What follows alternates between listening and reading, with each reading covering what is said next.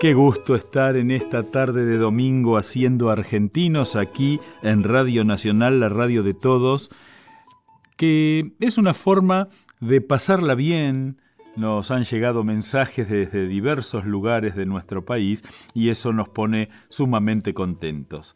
Y hoy nos vamos a dar una vuelta por la madre de ciudades, por esa provincia de Santiago del Estero, que es eh, sin duda eh, origen de muchas de las cuestiones de nuestro país, eh, ubicada ahí una provincia enorme, y que sobre todo, a veces tomado en chanza el carácter santiagueño es algo que hoy tiene mucho para decirnos a los argentinos.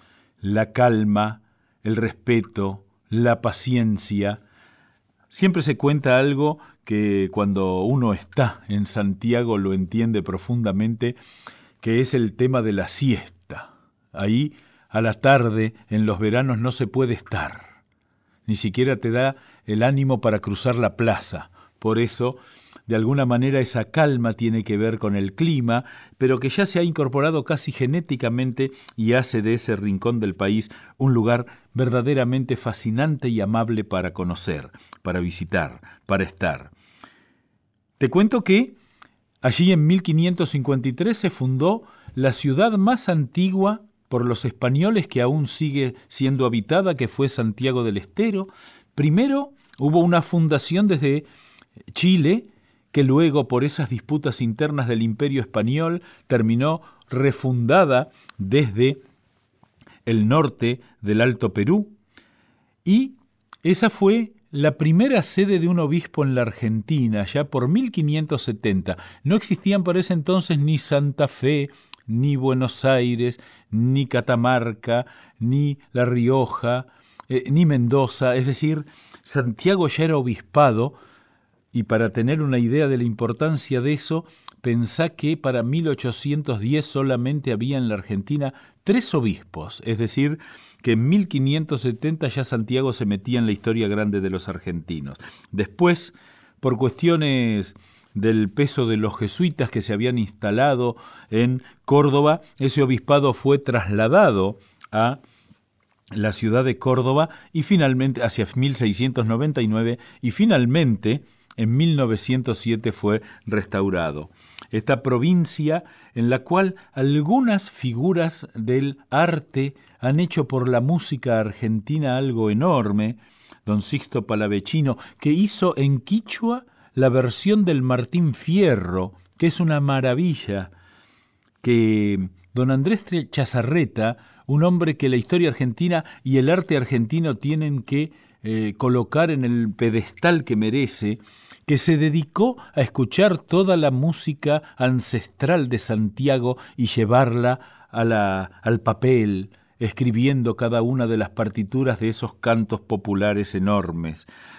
Hoy es un placer ir allí, han hecho un museo, tendríamos que hablar también de los hermanos Wagner, unos arqueólogos aficionados, pero que en realidad terminaron siendo unos grandes autodidactas que reunieron una de las colecciones de arqueología eh, precolombina y poscolombina más importantes de la Argentina que hoy en lo que fue la restauración de la vieja jefatura de policía que en Santiago se la conoce como el Cabildo, allí se instaló el Museo Histórico, el Museo de Bellas Artes y el Museo Arqueológico, que es uno de los mejores del país. Y te voy a contar por qué me parece que es uno de los mejores del país, a mí que me gustan mucho los museos, porque si bien Todavía le está faltando quizá algo de investigación museológica, de guion museográfico. Está expuesto todo con sencillez y sin ninguna exageración y lo que no se sabe no se pone. Así que como hoy nos vamos a dar una vuelta por Santiago del Estero, te quiero invitar a escuchar, antes de ir a nuestra entrevista con Antonio Castiglione, una mm, canción por Alfredo Ábalos que muestra en su título lo que son los santiagueños. Entre a mi pago sin golpear. Ahí vamos.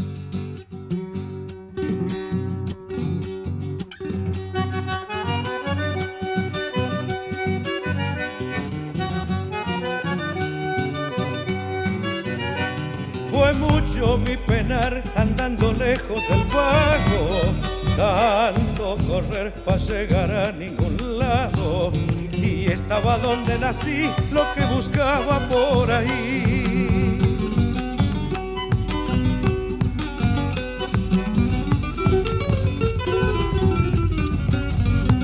Es oro la amistad que no se compra ni vende, solo se da cuando en el pecho se siente. No es algo que se ha de usar cuando te sirva y nada más.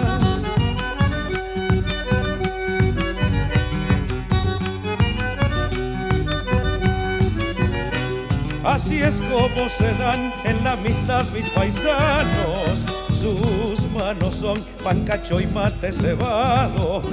Y la flor de la humildad suele su rancho perfumar. La vida me han prestado y tengo que devolverla. Cuando el Creador me llame para la entrega, que mis huesos piel y sal mi suelo natal.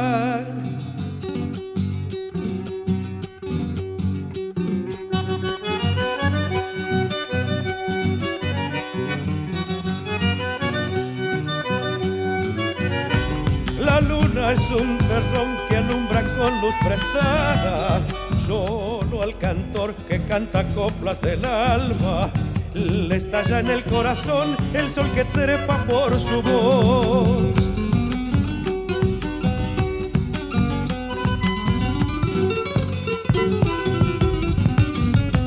Cantor para cantar, si nada dicen tus versos Ay, ¿para qué vas a callar al silencio?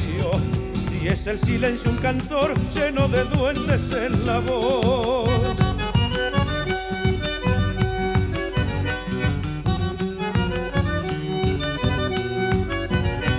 Mi pueblo es un cantor que canta la chacarera.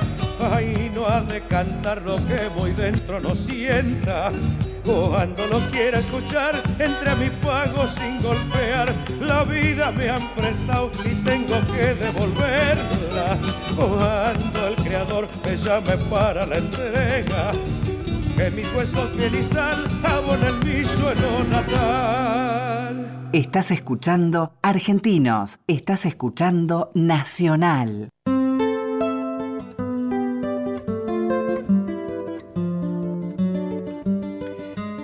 En esta tarde de domingo nos vamos a dar un gran gusto porque nos vamos a trasladar hasta la madre de ciudades, hasta Santiago del Estero, para charlar con alguien con quien me siento unido por un gran vínculo afectivo, pero también un gran vínculo de respeto intelectual, que es Antonio Castiglione. Así que te saludamos, Antonio, ¿cómo estás? Ah, buenos días, Eduardo. Muchas gracias. Estamos muy bien. Muchas gracias. Bueno, bueno, vos sabés que eh, yo quiero ser honesto con la gente que nos escucha. Este programa se lo escucha en Tierra del Fuego, en Jujuy, en Misiones y en Mendoza, así que eh, es una gran responsabilidad hacerlo. Eh, a mí me une una relación familiar con los Castiglione, habida cuenta que la hermana de mi abuelo paterno, doña Ángela Lázari, estaba casada con don José Luis Castiglione, que viene a ser junto con tu abuelo Antonio quienes eh,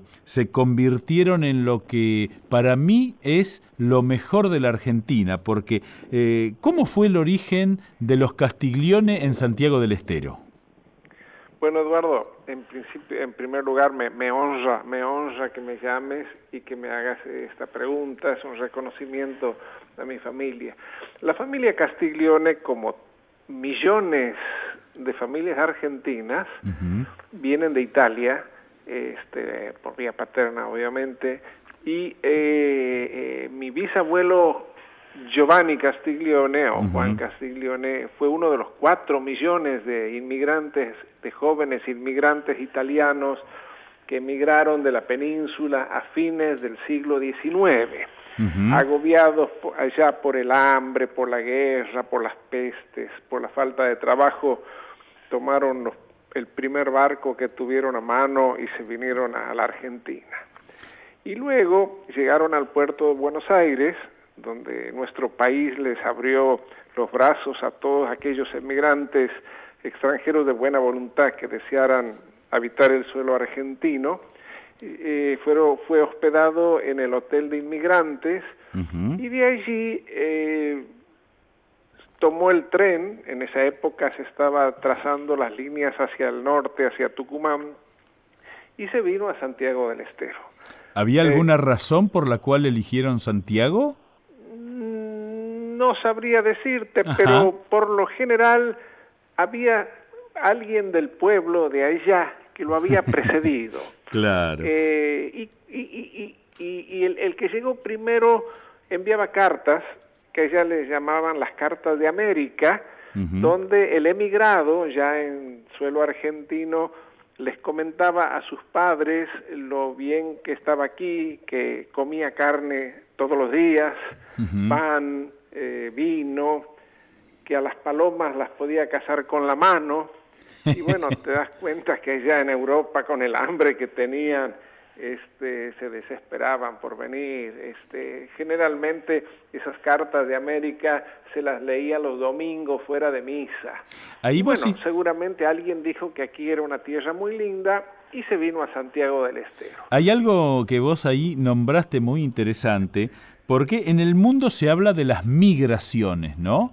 Y vos hablaste de que los que llegaron aquí eran emigrados. Sin embargo, para nosotros el sustantivo es inmigración. Claro, inmigrante, porque es adentro. Nosotros son inmigrantes. Yo me estaba situando en, ese momento en la península. Pero está muy bien esa, e, esa idea de que la Argentina ya no, no, no, no piensa en, en otra cosa que el que se integra, ¿no? Y eso lo, lo manejamos verbalmente y e, es una buena idea. Sí, si me permite, eh, querido Eduardo, el, el, el, el, inmigrante europeo, el inmigrante en general, este, venía deseoso de tres cosas. Primero, buscar trabajo. Cuanto antes conseguir y, juntar algunos ahorros para tratar de traer a su novia o esposa, eh, según fuese casado o no. Y luego, bueno, casarse, tener hijos, que los hijos eh, y, tener una vivienda y que sus hijos tuviesen educación, que allá no la tenían. La mayoría de los inmigrantes, al menos italianos del sur, eran, este, no sabían leer y escribir. Eh, en el caso especial de mi bisabuela que vino, ella sí sabía y muchas familias de la época se llegaba hasta la casa de ellos para que ella les leyera las cartas que llegaban de Italia y a su vez los, los italianos que estaban aquí le pedían que ella les escribiera sus cartas y la mandaba para allá. Bueno, eh, siguiendo un poco, retomando el tema que me consultaste al comienzo, vino mi bisabuelo, se asentó en Santiago, era sastre, juntó algún dinero, y volvió a Italia, se casó allí con mi bisabuela y la trajo. Qué bueno. Eh, y bueno, se instalaron en, en, Santiago, él, él, era sastre y mi bisabuela chalequera, le decía, no sé, le ayudaba con, con, con, su, con su trabajo. Qué bueno. En el caso nuestro, lamentablemente, mi bisabuelo murió joven, en 1903. Eh, cuenta mi padre que tuvo eh, que llevar un, había un casamiento en la ciudad de la banda y le habían encargado el traje en para, mes de julio. Para quienes no conocen Santiago, digamos que de un lado está la ciudad de Santiago del Estero y del otro lado del río está la banda, ¿no? Que refiere, por supuesto... El río Dulce, que es el, gran río que nos cruza junto con el Salado, este, son dos ríos paralelos, este, eh, y, bueno, entonces fue a la banda caminando, cruzó el puente del ferrocarril, que era la, única vía que eh, existía, dejó el, el, el traje porque debía en tiempo y forma, se volvió y en el cruce del puente le agarró una lluvia con un frío de invierno, le tomó, lo, eh, este, tuvo una neumonía y se murió. Wow. Bueno, te das cuenta, dejó chicos de 8, 7, 6, 5 y 4 años. Mi bisabuela viuda desesperada quería regresar a Italia, estaba desesperada la pobre, y los, eh, eh, los italianos de aquí este, le dijeron que por favor se quedara, que ellos la iban a ayudar y efectivamente hubo una gran solidaridad. Algunos este, inmigrantes agricultores cuando venían a Santiago le traían bolsas de fruta y de verdura. Y ella también siguió un poco con su tarea de costurera. Em, y otro aspecto que debo destacar fue el, gesto de los vecinos italianos, en este caso de Calle Mendoza, donde ellos vivían, había cuatro o cinco familias italianas vecinos. Y estos vecinos em, se habían propuesto y lo hicieron invitar a cada uno de esos pequeños chicos, uno mi, abuelo, a comer a su casa.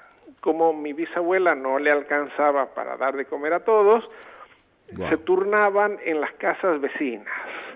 Cada que tampoco, uno de estos pequeños. Que no eran familias de dinero, sino que eran no, eran inmigrantes también, de escasos, limitados recursos, este, eh, algunos con otros oficios.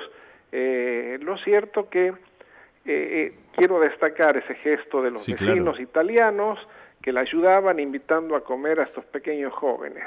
Y uno de ellos, de apellido Terrera, tenía un almacén a la vuelta y le, le dijo que lo iba a tomar a mi abuelo como dependiente de almacén, un chico de 10 años, 8 años, así que él iba al almacén todos los días y ayudaba a fraccionar de las bolsas de azúcar, de hierba, de harina, que, que habían antes con una pala, fraccionaba en paquetes de un kilo y las dejaba ahí listos para que cuando fuera la gente le vendiese un kilo del, del producto que ellos quisieran y aprendió a hacer catres de madera con una lona, este, tanto es así que cuando tuvieron su primer hijo, mi abuelo hizo su, la cuna del, del niño, del bebé, con, un catre como él había aprendido. Qué bueno.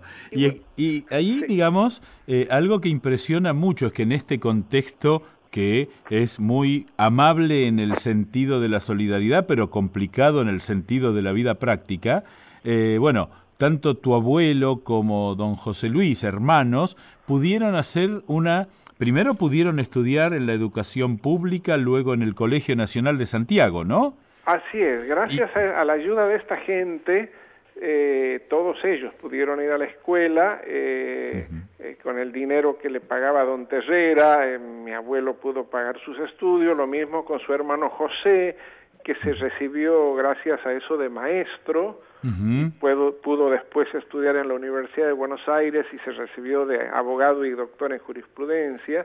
Mi abuelo fue al Colegio Nacional, egresó en la primaria y en el Colegio Nacional con medalla de oro, fue a la Universidad de Buenos Aires, em, ahí empezaron, quiero destacar, en el año 15, los, eh, los hijos de los inmigrantes, nacidos aquí ya comenzaron a ir a la Universidad Argentina y a los en el 1917, 1918 empezaron a surgir los primeros doctores.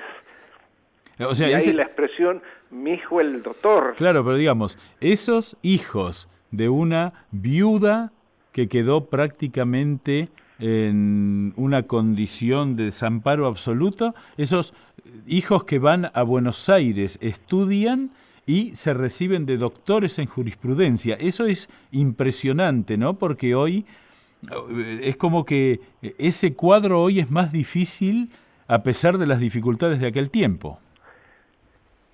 Pienso que sí, pero bueno, es destacable, ¿no? Yo lo claro, destaco claro, claro. porque es mi abuelo y mi tío abuelo, pero también eh, eh, el, el, el inmigrante quería que su hijo se recibiera de doctor. Sí, claro, claro, claro. Así que e, ellos se rompieron trabajando y, e hicieron un esfuerzo y así nacen, eh, viene una, una, camada muy importante en la década del 20 de destacados profesionales, no solo en Santiago, sino en, toda la República Argentina. Y vos sabés que en lo que preparó eh, nuestro productor, Santiago Pfeiffer, descubrí algo que no sabía respecto del matrimonio de tus padres, y me gustaría mucho que lo cuentes. ¿De porque... mi padre o de, de mis abuelos? Perdón. perdón, perdón, de tus abuelos, perdón, perdón. De tus abuelos. Eh, ¿Quién se casa con María Luisa Stabile. No, él es Antonio Castiglione, mi abuelo. Ah, ahora el sí. Segundo hijo del inmigrante italiano. Perfecto. Bueno, él, él es también, lo, me permito, me permito le, aclaro al, al, al, oyente eh, eh, que, que, para mí es, es, es, eh, es, un honor decir esto. Es un orgullo, sin duda. recuerdo. Mi abuelo era un hombre de orígenes humildes y fue a Buenos Aires gracias a la ayuda de, este comerciante almacenero que le ayudó a costear sus estudios. Estando allá en la Universidad de Buenos Aires, en esa época se dio con esta particular circunstancia. En esa época casi no había mujeres. Claro. En la Facultad de Derecho había una sola mujer. Todos los demás eran hombres. Esa compañera, en realidad no era compañera, ella estaba un año adelantada, pues ella era un año mayor. Se llamaba María Luisa Stabile Dinucci. Ella era hija de papá y mamá italianos. Eh, eran también inmigrantes. Eh, mi bisabuelo Virgilio Stabile era sastre también, vivía en, en San Luis. Y uh, mi, mi mi bisabuela eh, había nacido en Italia, vino jovencita, y era hija de agricultores aquí en Manogasta, al sur de Santiago. Manogasta era una región de, de, agricultura y en el año 1880 el gobernador Absalón Rojas sancionó unas leyes para favorecer impositivamente a todo aquel que plantara caña de azúcar porque mm. había ingenios azucareros importantes en Santiago. Esa es una historia que vale la pena después tratarla si quieres. Sí, sí, sí, claro. Que se, que se plantaran vid y se trajeron sarmientos de o plantitas pequeñas de, de, de, de, vid de, Mendoza y, cavaran canales de riego. Así que esta la familia, los, los Dinucci se instalaron en Manogasta.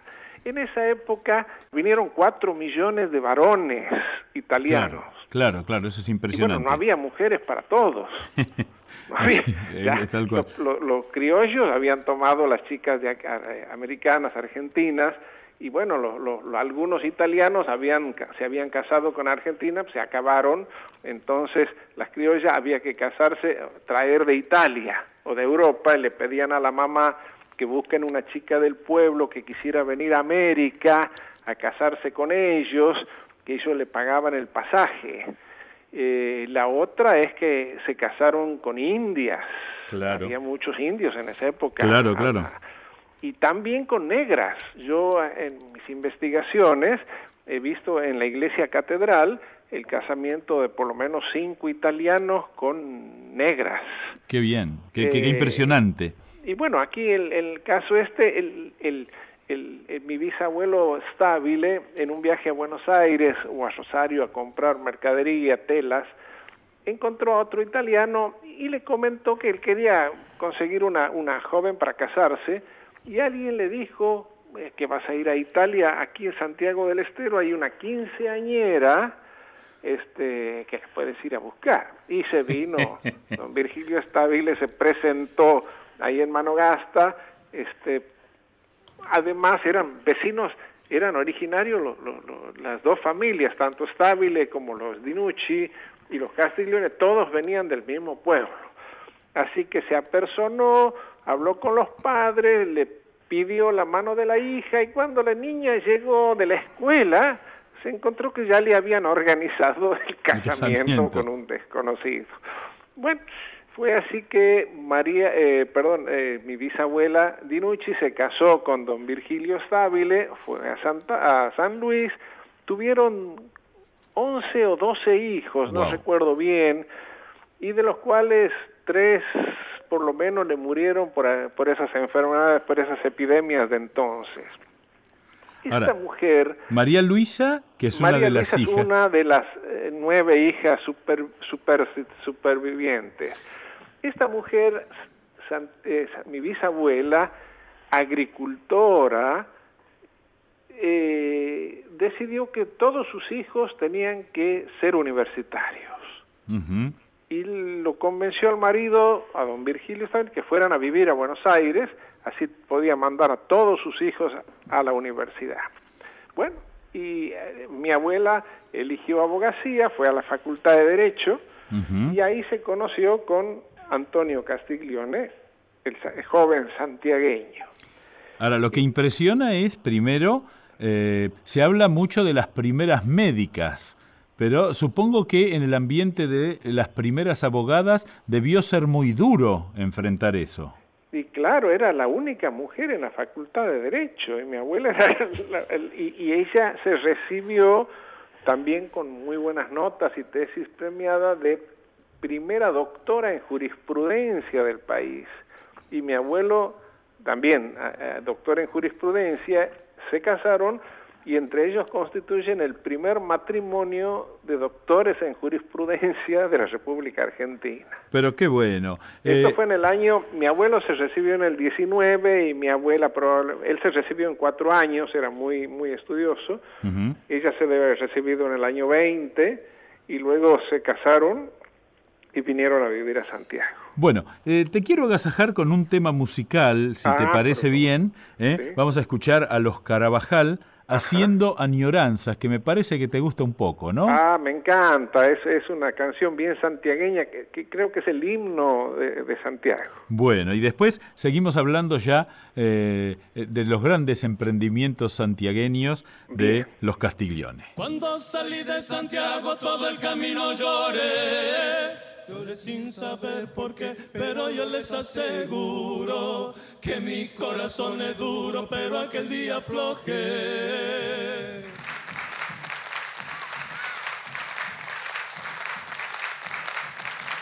Deja que el suelo querido y el rancho donde nací, donde tan feliz viví, alegremente cantando, en cambio vivo llorando igualito que el Crespi.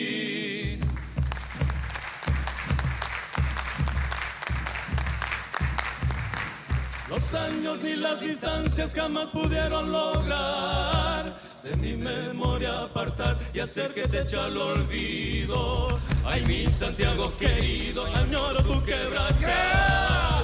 Mañana cuando me muera, si alguien se acuerda de mí, paisano le voy a pedir si quieren darme la gloria, que toquen a mi memoria la doble que canto aquí.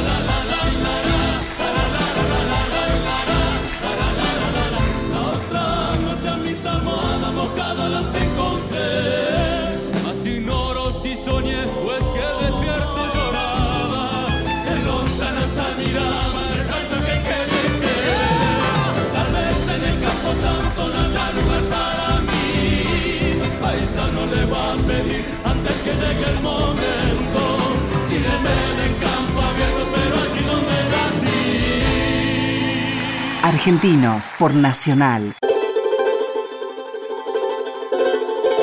En Nacional, Argentinos con Eduardo Lázari.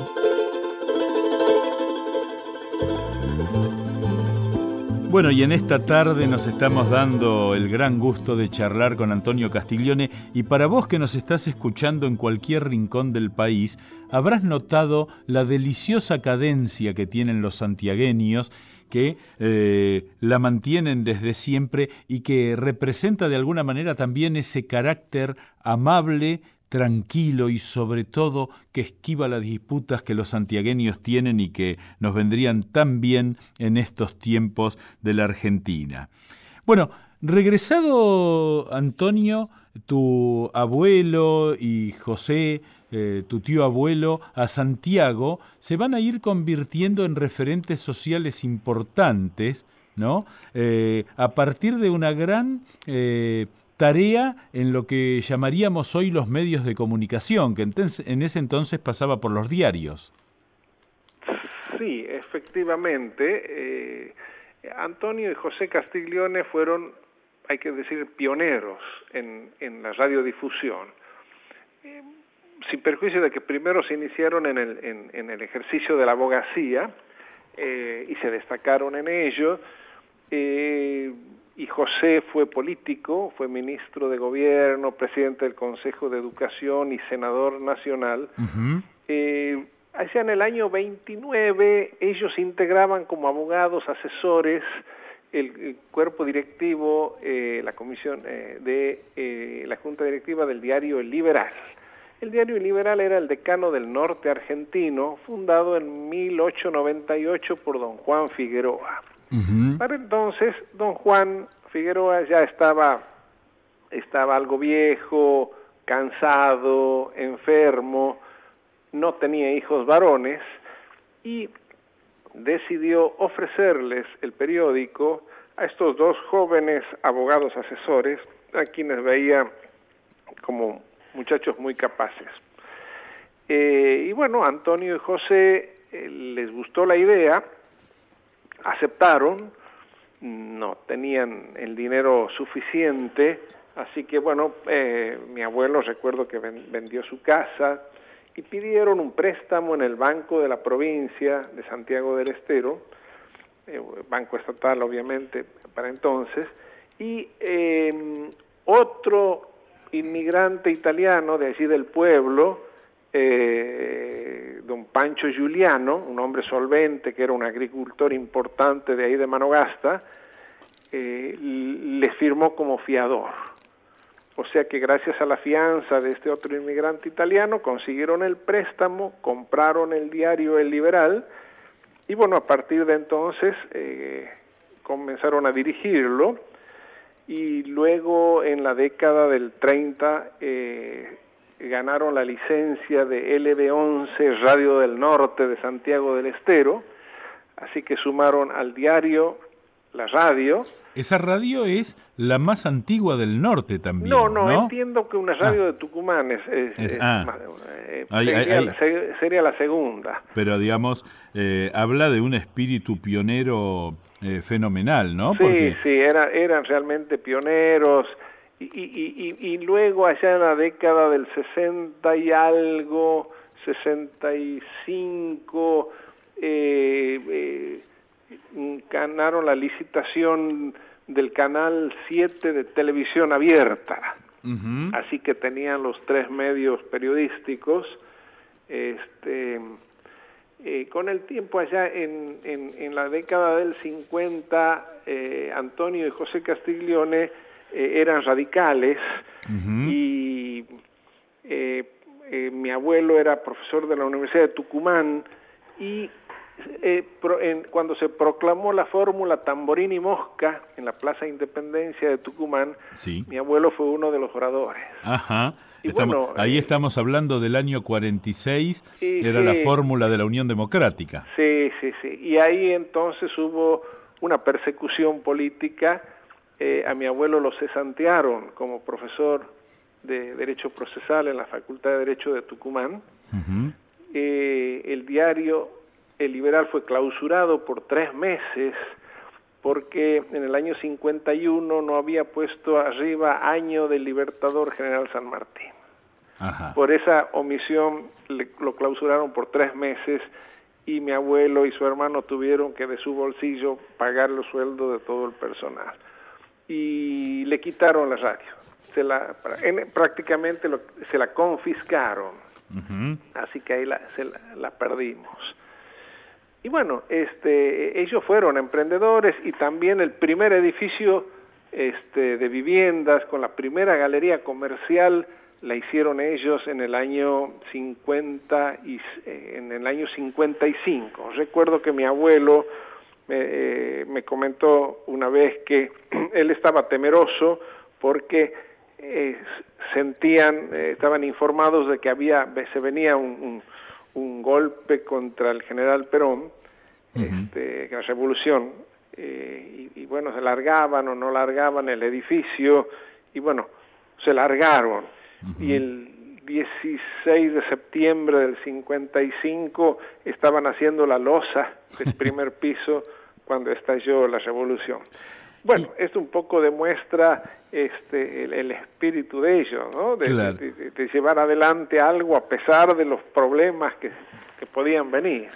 Y bueno, y vos después seguís esa tradición, vos sos abogado, sos docente, y contame ¿Por qué también digamos, te metiste en la historia? Vos hoy sos eh, el autor de varios libros que hacen a la historia de eh, Santiago del Estero, pero bueno, estás en la Academia de Ciencias de Santiago del Estero, en el Instituto Belgraniano, en el Instituto de Historia del Derecho de la Academia Nacional del Derecho y Ciencias Sociales de Córdoba, en la Junta de Estudios Históricos del Tucumán, es decir, tenés una muy prolífica acción en el terreno de la historia. ¿Por qué?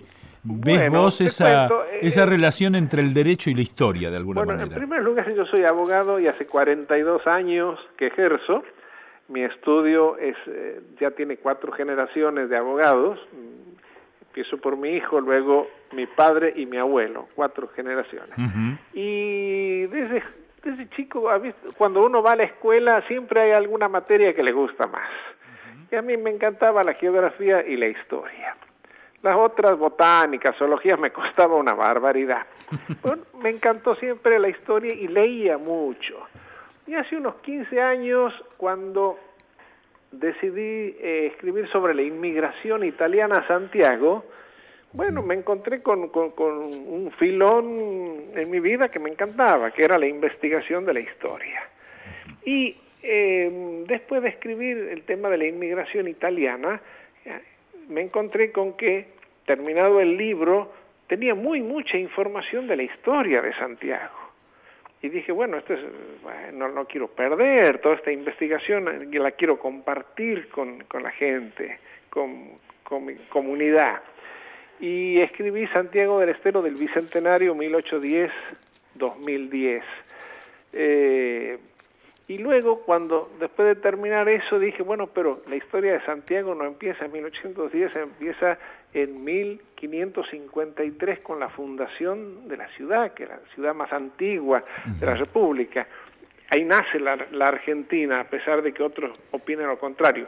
De eso podemos hablar mucho. Así que eh, este, y escribí un segundo libro que se llamó Historia de Santiago del Estero, siglo XVI, XVII, XVIII.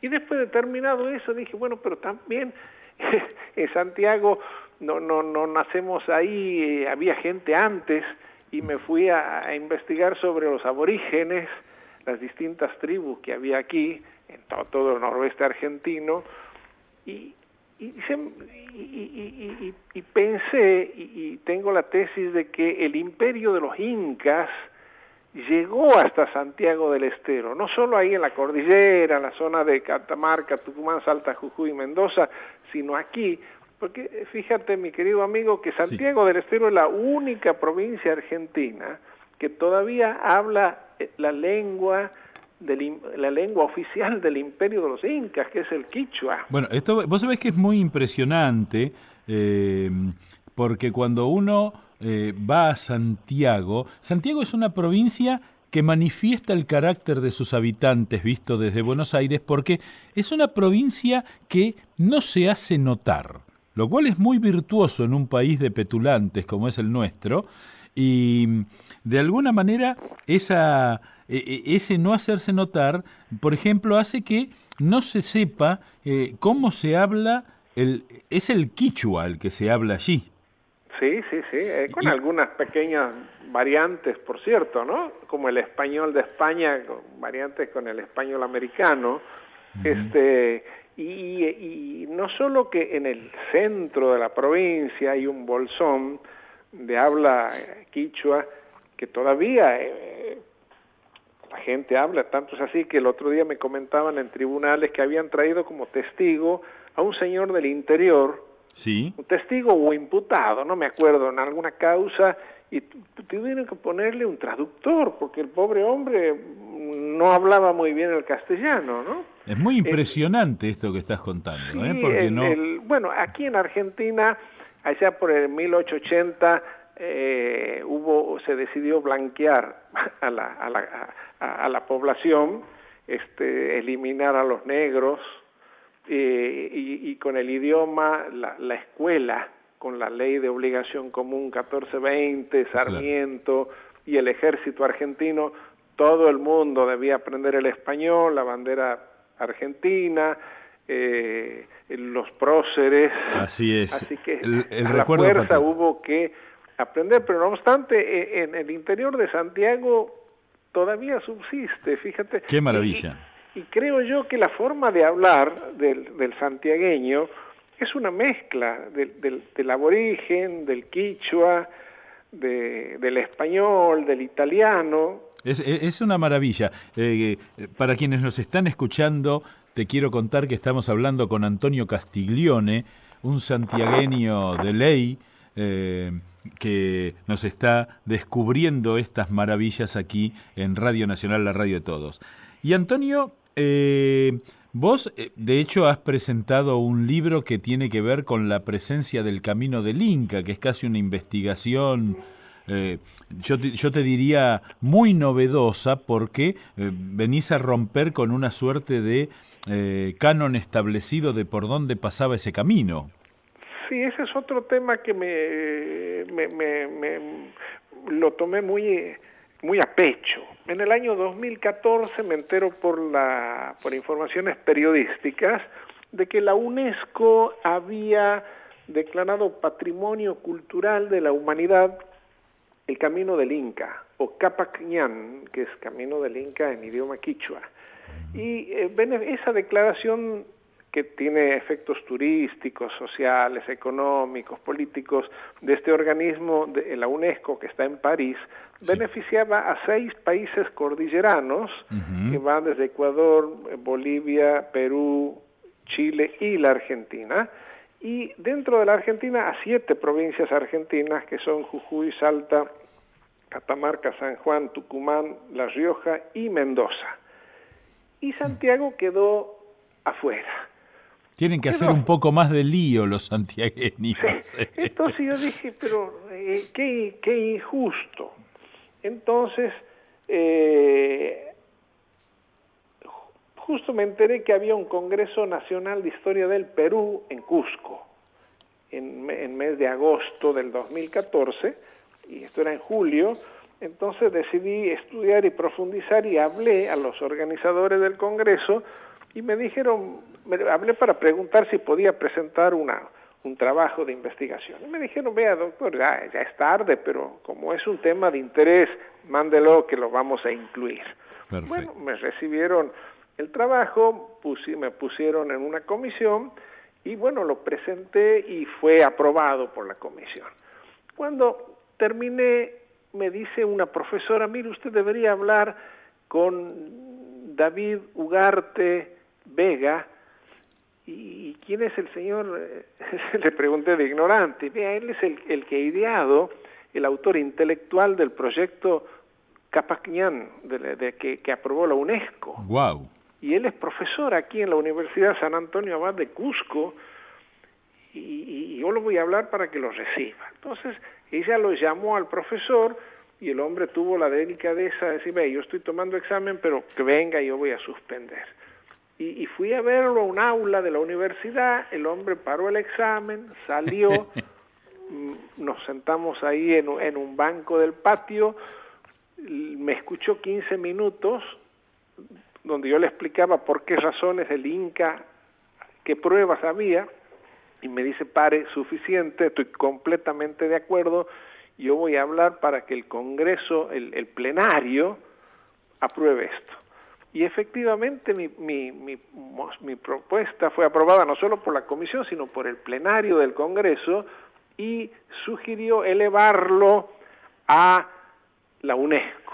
Muy bien. Así que vine con eso, el, este, y bueno, yo lo volqué después a un libro que sí, efectivamente lo, lo, lo, lo hemos presentado, y, y bueno, de, de todos modos, el, el, en la parte esta formal de la UNESCO ya está de eso está cerrado, ya hemos quedado afuera, pero eh, es algo que sigo insistiendo, que el camino del Inca no es solo por allá por la alta montaña, el Inca fue un conquistador, claro. y bajó al, a, a, a, la llanura porque quería, quería ampliar su territorio, quería aborígenes que le sirvieran de mano de obra barata, buscaba las minas de oro y plata de aquí del noroeste argentino, eh, y así que eso de que el camino del Inca tiene que ser de piedra no es así. También había de arena, también había eh, en, en, cuando entraron a Brasil ahí en las selvas,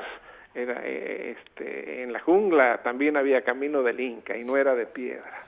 Eh, Antonio, es un gusto escucharte.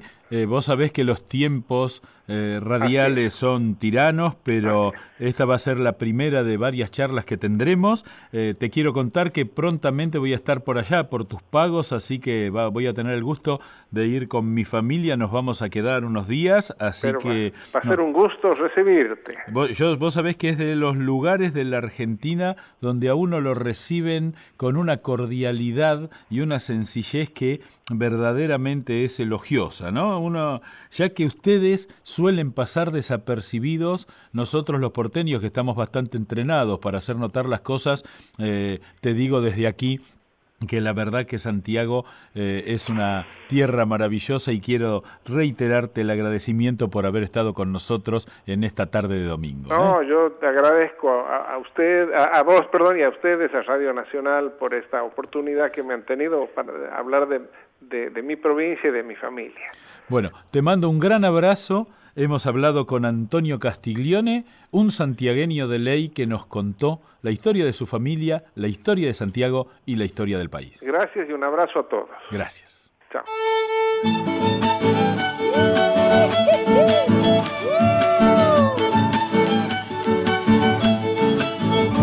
Si pasas por mi provincia con tu familia viajero, verás qué lindo es el río desde el puente carretero.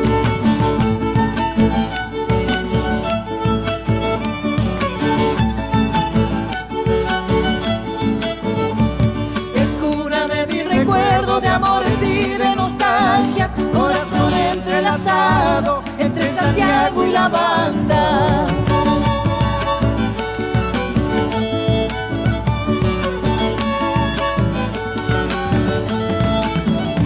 Será el puente carretero que va cortando el camino para llegar a los brazos donde me espera un cariño. Tierra cantores de Salamanca para que nunca te olvides, aroma Santiago Manta.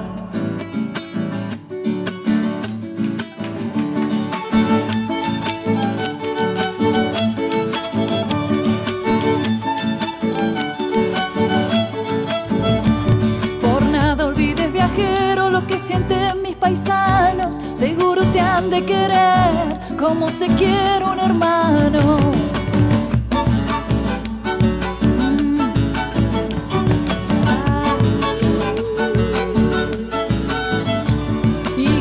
llega la noche te pasa mirando el río, seguro que algún dorado se besa con el rocío.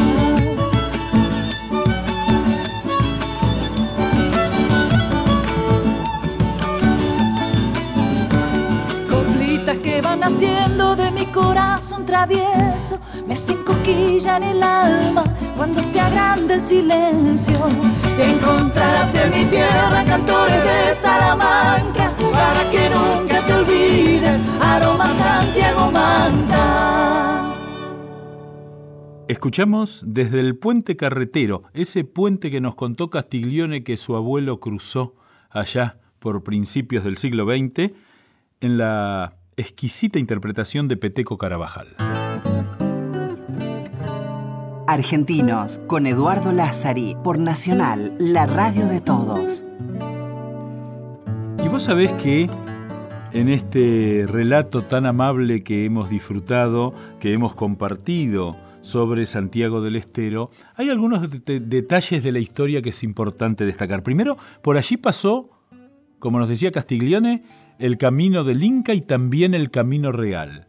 Y allá por el 1620, cuando un, un hacendado del sur de la provincia que hoy es Santiago del Estero, le pidió, era portugués, a unos amigos que le mandaran desde Pernambuco, ahí en el norte brasileño, unas imágenes de la Virgen para hacer una capilla. Llegan esas dos pequeñas piezas de terracota al puerto de Buenos Aires y en carreta comienzan a transitar rumbo a Santiago del Estero. Tres meses, tres meses y medio era el tiempo desde Buenos Aires al sur de Santiago. Y resulta ser que ahí una de las dos imágenes, quizá como un milagro, quizá como un capricho, cuando estaba arriba de la carreta la carreta no se movía. Ahí en la zona de lo que hoy es el Pilar, a unos kilómetros de la Basílica Nacional Nuestra Señora de Luján fue donde se quedó la imagen de la Inmaculada Concepción, que es hoy la que conocemos como Nuestra Señora de Luján. La otra Virgen siguió adelante y llegó a Santiago del Estero y es la Virgen de Nuestra Señora de la Consolación de Sumampa. Así que vale la pena ir a visitar ese santuario más modesto, pero de una enorme tradición porque esas dos vírgenes hermanadas en su factura, en su, en su hacer, una quedó en Luján, a unos kilómetros de Buenos Aires, y la otra quedó en Sumampa, a kilómetros ahí de Santiago del Estero. Y vos sabés que hay una cosa que pocos saben, en San José del Boquerón, en Santiago del Estero, está la única misión jesuita que sigue funcionando en territorio argentino. Hay algunas que lo hacen en Chiquitos, ahí en la Chiquitanía de Bolivia, hay algunas otras en Oriente, en África, pero en la Argentina, allá por los años 70, un tal padre Jorge Bergoglio hizo que los jesuitas reinstalaran una misión en San José del Boquerón, un lugar olvidado de todo olvido, y que sin embargo muestra la presencia de los jesuitas aún en ese territorio. Vale la pena destacar que Santiago era muy conocida, muy famosa por los trenes, porque llegó a tener 5.000 kilómetros de vías férreas, varios ramales, y bueno, vale la pena que te des una vuelta por allí, porque Santiago del Estero es madre de ciudades y hoy sigue siendo madre de todos, de todos aquellos que están por allí y te hace sentir como hijo cuando te das una vuelta. Ha sido un gusto compartir este domingo, espero que nos hayas escuchado con un gusto y te quiero decir que para mí es un enorme placer hacer este programa porque sigo descubriendo que argentinos haciendo el país hay muchos. Bueno, Aquí en Radio Nacional, la radio de todos, te saludo hasta el próximo domingo. Chao.